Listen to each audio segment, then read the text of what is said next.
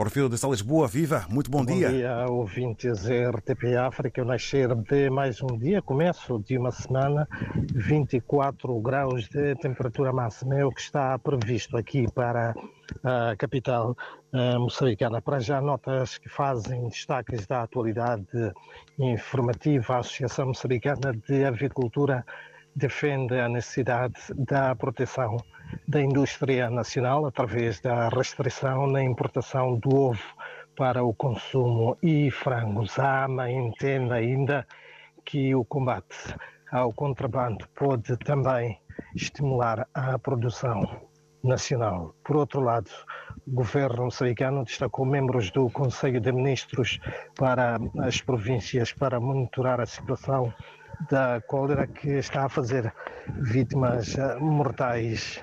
Em Nampula, por exemplo, uma das mais afetadas pela doença, ministra da Terra e Ambiente, Ivete Meibas, em sessão do Comitê Operativo de Emergência, defendeu a necessidade de uma maior coordenação entre os diversos setores para combater este uh, surto. Também, em outras notas, dizer que o Ministério da Indústria e Comércio, através do Instituto Nacional de Normalização e Qualidade, realiza hoje a primeira Conferência Nacional de Qualidade sob o lema Cultura da Qualidade do Compromisso a implementação. Trata-se, sim, de um evento que tem por objetivo identificar e discutir os desafios enfrentados pelas organizações em matérias relativas à qualidade, assim como buscar soluções colaborativas entre as partes interessadas. Enquanto isso, também hoje será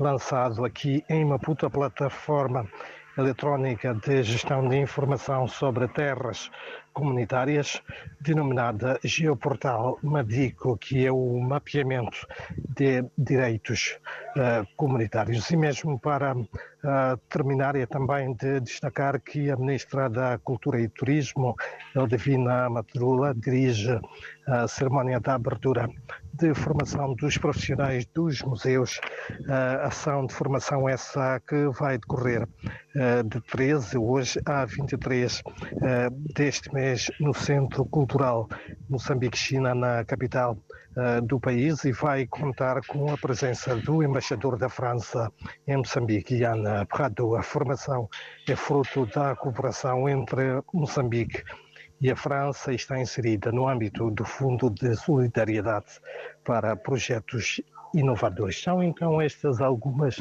das principais notas que fazem os destaques da atualidade informativa neste começo de segunda-feira, um dia, recordo, a temperatura máxima prevista aqui para a capital moçambicana é de 24 graus.